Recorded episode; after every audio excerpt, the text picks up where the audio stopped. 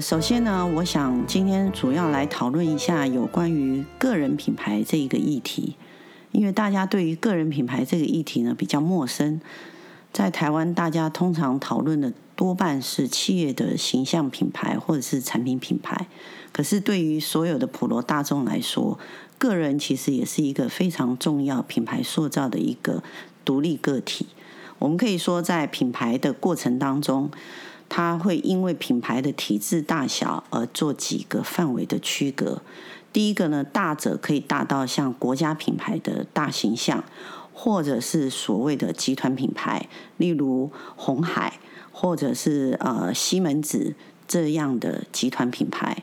那再小一点的时候呢，可能就是单独的企业品牌及单一的产品品牌。可是最小的其实是属于个人品牌形象的要素的建构。个人品牌，我们大部分可以说，像明星，它是属于一个比较特定的个人品牌的形象，或者是专业的人士，也是属于这样子。那当然，最有名的个人品牌，我们可以说是我们的品牌之父。施正荣先生，他就是一个最明显的案例。那当然呢，个人品牌对于一般人来讲，他还是有一些心目中可以学习的标的。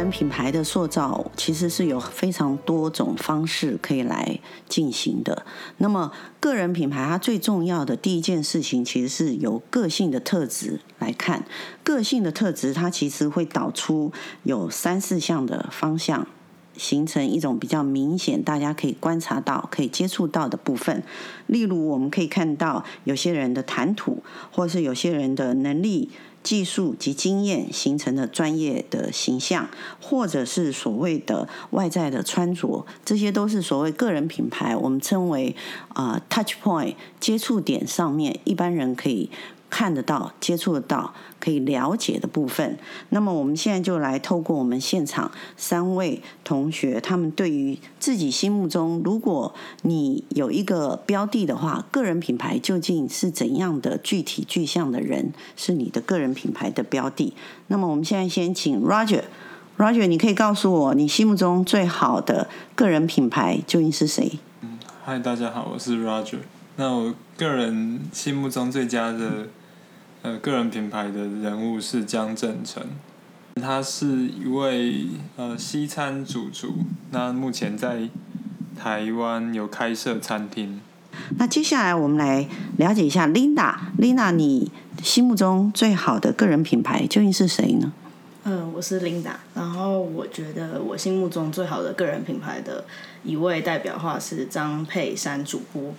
那他之前是在 TVBS，然后还有三立新闻台曾任主播的部分，然后还有担任过年代的节目的主持人。好，这一个也是非常明显的标的，不过也蛮有趣的，因为呃，以女性来选女性的时候，通常是非常严苛，可是呢，呃，却这么轻易选择到。那么我们接下来我们来看看 Judy。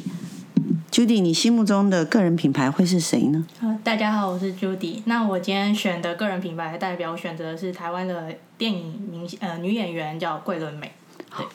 桂纶镁，我们其实是耳熟能详，也觉得她有一个非常明显的特质，会让人家记住她。那么我们就先请 Judy 跟我们聊一聊，为什么你会喜欢桂纶镁？为什么不会选择其他的所谓演员呢？那时候想第一个听到品牌两个字的时候，我马马上联想到的是当时 City Cafe 的代言人。那桂纶镁一直给人家的形象是，如果要用两最简单的一个词来定义她的话，是知性。只要大家想到她，通常就会连接到马上就是一个知性的女演员。那她一路以来的。不不论他演的电影的作品，或是他的谈吐之间，给人家的形象都是非常清新的，所以这也是为什么我觉得这个呃女演员能够作为今天品牌个人品牌代表的一个人物，这样子。是，我们可以知道，个人品牌，我们通常会第一个会选择他，是因为第一个这样的谈吐，或者是说他所做的一些行为是你所喜欢的，那就表示说他一定有一些曾经做过的事情让你记得。除了他代言那个 City 咖啡以外，他对他给你最重要的印象究竟是什么？然后你才会觉得，如果你能够。选择或者是所谓的学习的话，你想要成为桂纶镁那样的个人品牌的形象，因为他当时其实受了家庭环境的影响，他有一段时间十七岁那一段时间是非常叛逆的，也造就他后来接的第一个电影，他演的马上就是比较偏向同志议题的电影。那这个出道就让他就是已经备受关注了。那这个也只是他的一个人生的第一个特性的一个第一个阶段，我认为。那到后来第二个阶段，我认为他慢慢从叛逆的形象转到知性方面，也是在这个时候，他接到了我刚刚提到的 CT Cafe 的代言人。那呃，为什么要特别提到 CT Cafe？是因为我认为没有桂纶镁，没有今天的 CT Cafe。因为当初 CT Cafe 推出的宗旨就是要走一个城市的轻松自在的自信风，那桂纶镁很符合这样的形象。又加上它的一个加值的一个就是广告中的词，然后让整个品牌，让整个 CT 咖啡的形象就是又更跳脱出来。那到这几年，它给人家形象又有点更升华了，它变成一个追求自由的一个女性新时代的代表。我认我是这样认为的。对，所以说听你刚才这样的描述，可以感受到就是说，桂纶镁其实她所。展现出来个人品牌形象，其实就是你自己在未来人生当中，你希望拥有的人生形象吗？呃，我觉得应该是很相近的。是，对。那就那因为你提到它几乎等同有三个阶段，对。那这三个阶段跟他所表现出来的行为特质是有关系嘛？因为我们是透过媒体去看到。那你觉得桂纶镁，我们所感受到所。看到媒体所表现出来的感觉，她是一个拥有一个主控她自己生命过程，或者说她事业过程一个主导性比较强的一个女性。那这样的女性，你觉得呃，究竟跟你自己内心里头有哪一块可以一起呼应嘛？因为会喜欢这样的品牌人物，其实是跟你自己内心里头有一块的。想要的东西，或者说其实你已经拥有的东西，你会呼应它，所以说你才会去选择它。就跟我们去买衣服一样，如果说我们今天买的是蓝色的 Polo 衫，那一定是我对于蓝色这件事情，我有一个个人的偏好度。再过来的话，对 Polo 衫这个所带给带给我的好处，或者说我想要表现出来的形象是有关联的，所以我才会去选择它。那这样的话，我就很好奇，就是 Judy，究竟桂纶镁她在哪一块跟你自己内心中的那一块是有关系的，或者是说那一块其实是也许你现在没有，可是未来你希望拥有的？呃，就现在我拥有的部分，我认为是停留在他的第二一到二的那个阶段，因为毕竟我还是不是很成熟，但我认为自己是有一点想法的，是。会希望是可以由自己主导自己所有的一切事情，那是我觉得可能跟他第一二阶段的一个特质变化比较相近。那对于我之后想要追求的，当然就是希望可以朝着他那样第三阶段那个永远自由的一个自由经主义至上的那种想法为主。这样好，对我我想呃，Judy 这个贵人们的话题，我们先让他休息一下。Roger 的江振成，究竟江振成是你为什么会喜欢他？除了说你们两个，因为大家看不见他，可我看得见他。对，没错，你们两个确实在形上有点形象有点相似哈、哦。那你可不可以告诉我，你究竟喜欢江正成的哪一个部分？嗯，一刚开始会注意到他，是因为新闻媒体不断大肆报道说他放弃那个新加坡的星级，对。那我就想说，哇，这个人怎么这么有 guts？对，可以那个二话不说就归还米其林二星 这样子。嗯。然后那时候我看报道啊，他是说，嗯，他在外面的成就啊，其实是归功于他家乡的那段时时候，所以他毅然决然的为了他的理念，然后就放弃了二星的头衔，回到台湾。接着我就去找关于他的采访的影片，有一点我蛮认同的，他是说，当你有当你把一件事做到最好的时候，你才有发言权。对，那他江正成的意思是你必须要先认识你自己，然后找到你与别人不同的地方，或是你最有兴趣的一个点，然后把它做到最好，这样子。呃，你在未来你就会更有发展的空间，这样子。是，听 Roger 这样讲起来，感觉江振成这一个人物对于你的影响，就是在他决定一个让大家非常意外的一个决定的时候，你会觉得说，一个成功人士为什么会忽然放弃过去十年、二十年的努力，然后从零开始的这种勇气吧？那我也很好奇，就像刚刚问 Judy 一样。究竟这一块里面，我们刚才所感觉到的是他的行为，还有他能力、技术的专业度，跟他所谈出来的文字。可是他一定有一个他内心里头的个性，或者是他的理念，是跟你自己想要追求，或者你已经拥有的。你觉得 Roger 究竟是什么呢？应应该说是他，我看到的是他拥有，但是我却没有的东西。可是他却勇于放弃。对对对，因为嗯、呃，我本身是比较稳扎稳打型的，按部就班。但是放他的履历啊，放眼他的履历，他其实二十岁的时候就担任西华饭店的那个法式餐厅的副主厨。嗯，但是他就想说，他已经当上了法式餐厅的副主厨，不过他却没有到法国学习过，所以他毅然毅然决然带着二十五万的台币就飞到法国，然后去向。法国当地的三星主厨去学习，那他在那边当呃，光是削马铃薯跟洗碗就当一年，每天就只是削马铃薯、洗碗，然后在下班的时候再去嗯、呃、点心房见习，然后再回到厨房去做他自己想做的事情。对，那我觉得这是这对我来说是非常不容易的，光听就觉得很不容易的事。是，所以其实应该是以 Roger 来讲的话，江振成。你会认为会选为你人生的品牌、个人品牌人物的标的，是因为他有一个冒险性的勇气，是你期待拥有的，是可以这样说吧？对，是可以这样说。是，好，那我们就让 Roger 先暂停一下，我们来听听看 Linda。Linda，你所选的是一个台湾的主播，这一个我们大家在过去常常都有看到他，他的形象确实在我的印象里头也是非常正向。可是因为他很正向，可是感觉好像跟其他比较有议题性的主播不同。那么，Linda，你究竟喜欢从他的谈吐性专业能力，我想是绝对没有问题。那你究竟喜欢他的特质是什么？嗯，就是我觉得。呃，因为他很有名的某一部分原因，的确是因为他先生他们是明星主持，呃，不是主播，主播的夫妇。那但是我对他最有印象的事情是他在金钟五十的颁奖典礼的时候，他是红毯的主持人。然后那一次的红毯主持上面，其实他们两夫妻一开始是被大家有一点就是不被。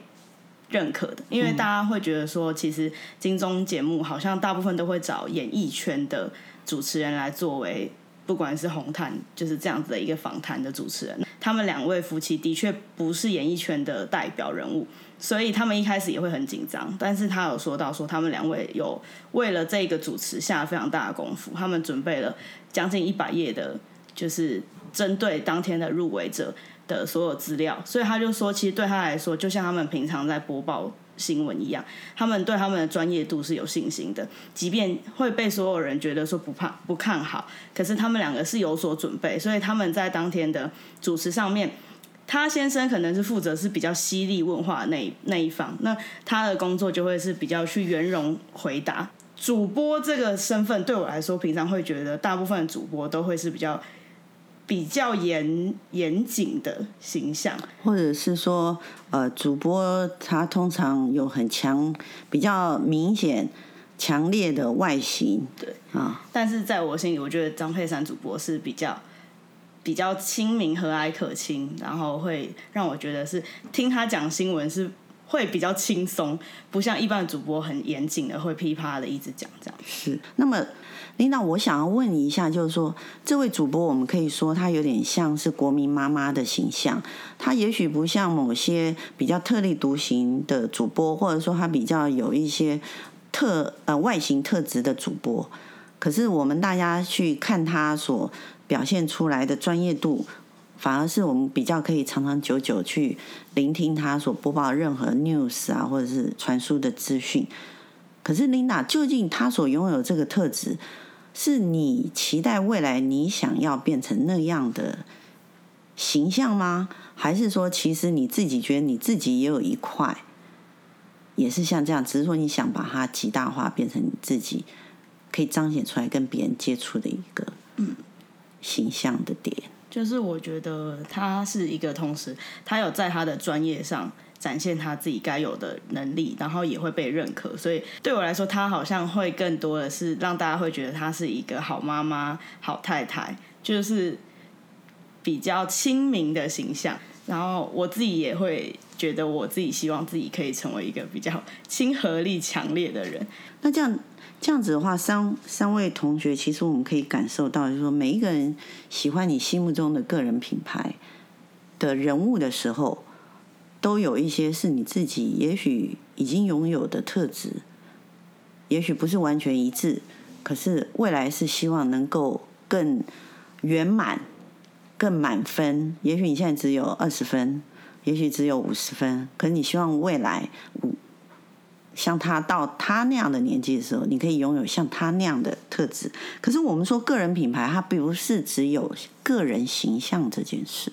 如果个人品牌它只是一个形象，其实它是没有成为品牌立基点的说法。个人品牌它一定要有一个除了特质、形象，它具备差异性跟独特性以外，它还有一件事情非常重要，叫做影响力。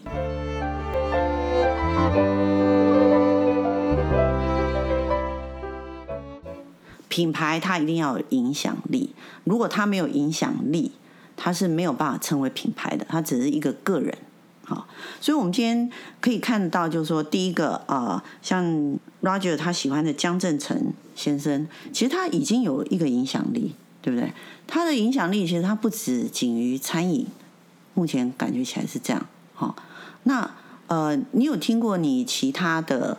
同学朋友对江振成的？呃，像你一样吗？对他的敬仰，还是说江振成他其实有一些做法也影响到？虽然说不是变成自己心目中的偶像，可是其实他那些做法也会影响到你们年轻人未来所做决定的影响吗？有没有？之前看他的专访的时候，他有送一句话给现在的年轻人，嗯，他说：“现在年轻人比较可惜的是。”想太多，但是做的太少。是，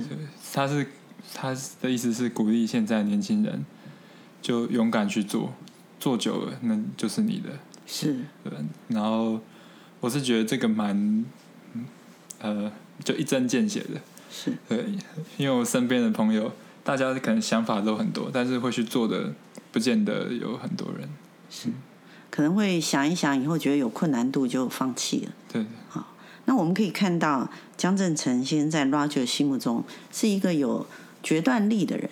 而且他的决断力来于他勇敢舍去过去的一种决断力。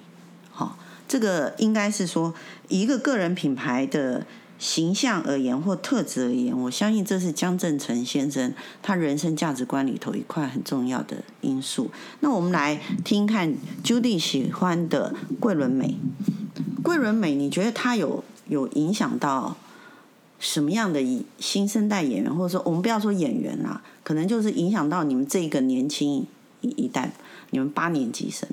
嗯，我觉得老实讲，桂纶镁应该不是八年级生普遍喜欢的对象之一，哦、就是他可能还是比较属于小众市场。我如果、嗯、如果就我的观察来讲，但。之前前呃大概前两年，他有曾经接受过杂志专访。他认为现在的大家不论是谁都不应该去期待或是去追求每一个人都喜欢你这件事情。我认为这句话的价值是在于说，就很像品牌一样，你不应该去追求最高最顶尖那个，而是去放大你的识别度、你的呃鉴别度这样的想法。当别人一看到某一个关键字，或是看到某一个形象的时候，他会马上联想到你这个品牌。那我觉得那才是最重要的。是，呃，因为 Judy 讲到品牌执行这件事，我想我这边 需要做一点补充，就是说品牌基本上它在市场上，它一定要有先有识别度，识别度是来自于它的差异性，可是它的差异性跟识别度只能够吸引它相同属性的消费者。它没有办法变成所有的人都会去选择你。我想刚才 Judy 讲的是这件事。那当然，桂纶镁它是以个人品牌，它有一个独特的气质吧。我们通常在讲人的时候会用气质来讲。那如果说以产品来讲的话，产品没有气质吗？产品也有气质的感觉。产品的气质它会来自于形象，或者是说它所使用的区块。是不是大家所共同知道的，或者说完全不知道的，或是意外才知道的？好，这些就是一个所谓的差异性。那我们可以听听看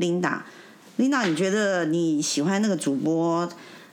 他是不是其实也是针对一些他的族群，或者说你觉得针对像你这种族群，因为你也是一个八年级生里头的一个小族群的代表，你觉得他究竟影响了什么东西？嗯，我觉得，因为这位主播他经常会被他跟他先生绑在一起，然后他们两位都是主播。那其实我有印象的是，他之前有曾经在一个采访中问到说，就是就是金钟五十那次的主持之后，有人问到说，李先生讲话的方法比较犀利，然后那天的提问也会蛮直接的，那就是针对你的部分，你有什么想法？那他有说过说，其实他自己觉得他跟他先生是互补，就是他自己是比较会去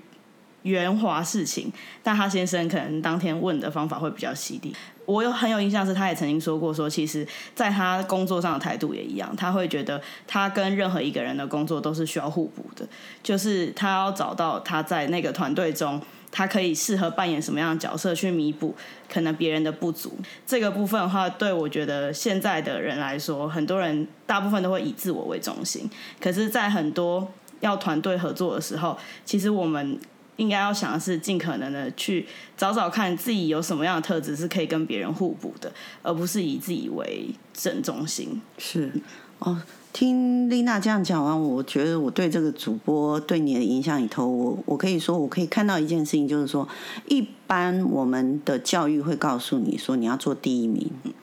可是感觉起来他对你的影响就是说我做第二名，或是我是绿叶配红花，其实也是很重要的，只有红花是没有用的。如果没有绿叶在旁边的话，所以我们可以看到，就是说，个人品牌如果它会产生一些人的影响力，它一定是来自于它有一些所谓生命的价值观，或是人生的价值观，或生活的价值观。那以这个主播来看的话，我我觉得，我我我也许可以猜测一下，就是说，Lina，其实你对于他。看起来像是一个呃平凡的家庭主妇，可是当然他有一些他的专业在做，可他并不会去凸显说他自己想要什么，而是融合在这个环境里。好，那我觉得就是说，以个人品牌来讲的话，他就会有一些所谓的呃职场的影响力，当然他也会有一些人脉的建构。个人品牌我们大部分在媒体上看到的。宣传是说，它可以帮助你职场的哈求职，或者说职场人脉建构。可是我们常常忘记一件事情，我们一直都认为个人品牌是要强调我们的差异性，让我们站在人群里头容易被选择到。那我们也更忘记一件事情，就是所谓的隐而不见的隐性的力量，其实是品牌它最需要得到的。不管它是产品品牌也好，企业品牌也好，或者是个人品牌也好，因为你会发现，你站在隐而不见的区域里头，你还有影响力的时候，其实它就会回馈到真正所谓的商业价值上。它那种影响力，它不仅带到所谓的品牌的粘着度，还有忠诚度。品牌要有忠诚度的前面叫做识别度、偏好度、粘着度，它才会有忠诚，不然它就绝对不会跟你长长久久。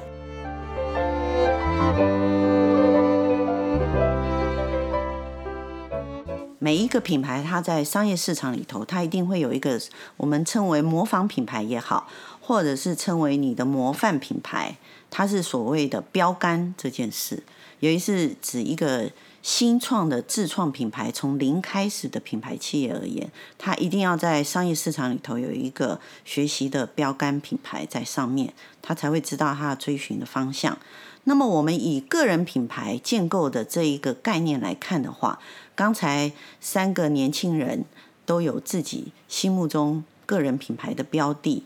那么，三位都其实都是在二十五岁以下的年轻人，从今年开始就会正式进入人生的另外一个阶段。所以，你开始可以有计划、有时间去建构你自己想要的人生。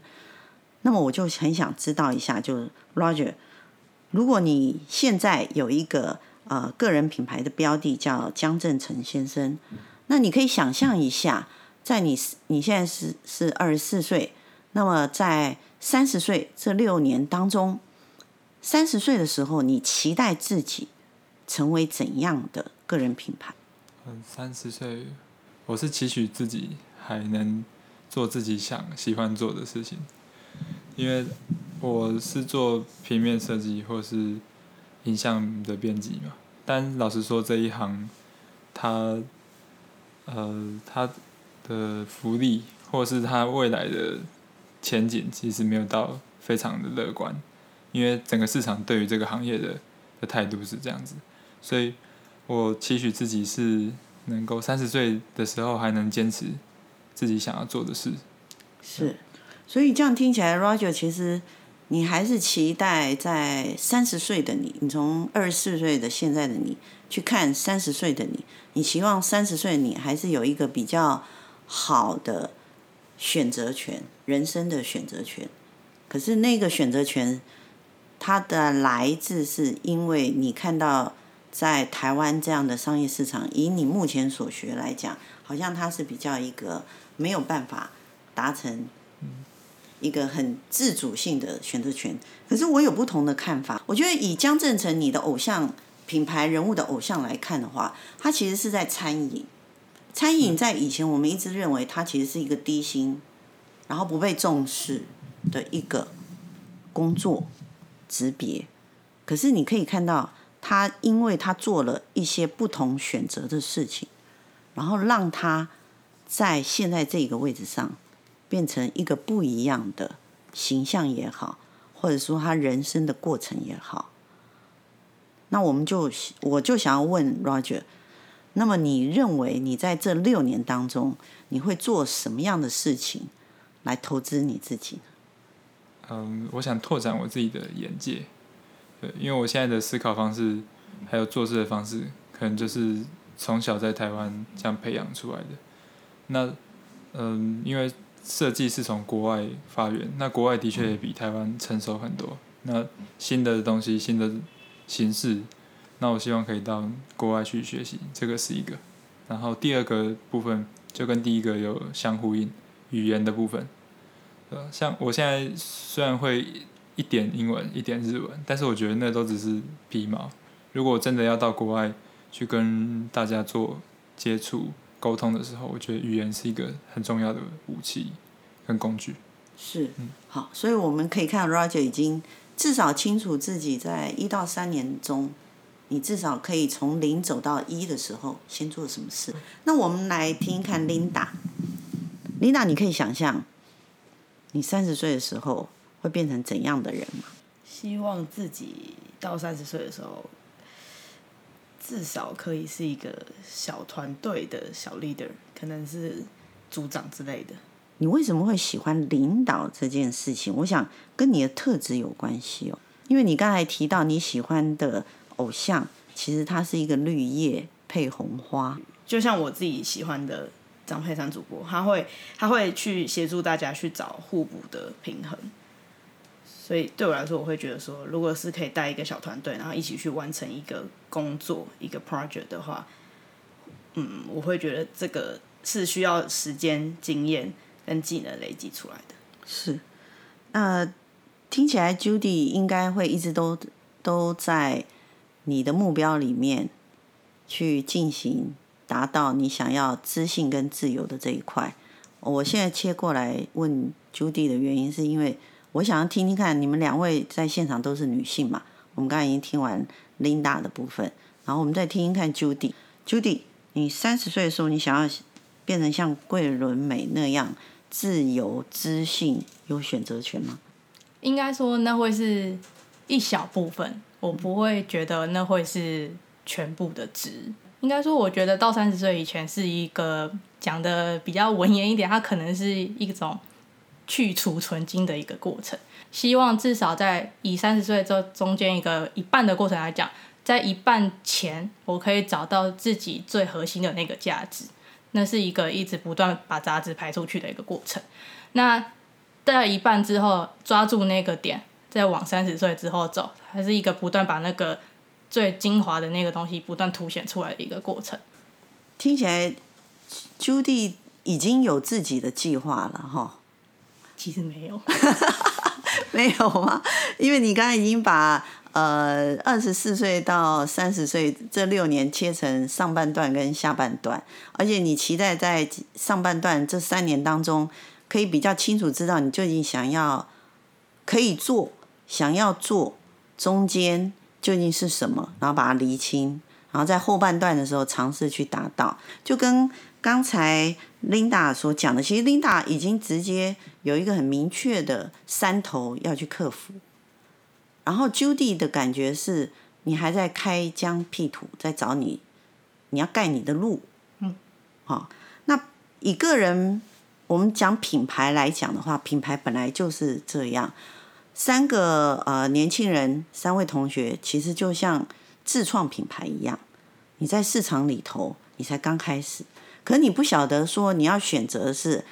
A 市场、B 市场还是 C 市场，可是你已经看到说，至少在这一个 max market 这个大的市场里头，你有一个隐隐约约你人生里面想要学习的一个标的，可那个标的它并不完全在于它事业的成功。我可以说，你们三位所选择的标的，应该都不是所谓。顶尖事业的成功，哈，而是感觉起来你们选择的标的是人生历程上你觉得是很好的成功标的。个人品牌的建构或者是产品品牌建构，它最终最大的不同就是个人品牌建构，其实最终你所得到的是你想要的人生。那这样的人生会来自于你的人生价值观。比如说，像 Judy 你刚才讲的，你希望花三年的时间去进行厘清你想要跟不想要的东西，然后找到一条路先走走看，好，那其实是人生的建构，也是你在找寻你自己想要人生价值观。人生的价值观会导向于你想要的生活价值观，好，那。Linda，你想要一个希望在三十岁的时候，你有一个很明确的工作目标，那叫做领导。那也许不是要做呃专一的领导，可是你还是希望有一个团队可以去成就某件事情。那这一件事情，基本上我们放在呃个人品牌来讲的话，它其实是已经有一个雏形，可是它那一条路就会让你要建构一些投资啊。投资某一些技能啊，或者去更了解一些组织行为的部分。那我们回到 Roger 这边来讲，Roger 想要的可能因为呃你是设计设计出就是设计人呐、我们可以说是属于啊艺术类的人。那你这一块来讲的话，当然所谓自主性去选择这件自己想要做的事情，通常是我们从事艺术工作者心目中最想要做的事情。好可是也可以看到你自己也替自己开了一扇窗，就是你知道你要做到自主或者说更专业的一个工作上面的时候，你需要多元文化的刺激。多元文化刺激，所以江振成先生会成为你的标的。果然，他有很多他所得所做过的事情，是其实是你一直期待自己未来可以做到的。好，那我想以个人品牌来看的话，或者是企业品牌、产品品牌，我们都知道，他最终一定要回到一个所谓究竟是谁喜欢你，或者是谁会购买你这件事。那我想，我们把这个议题留到下一次。谢谢大家。Thank you.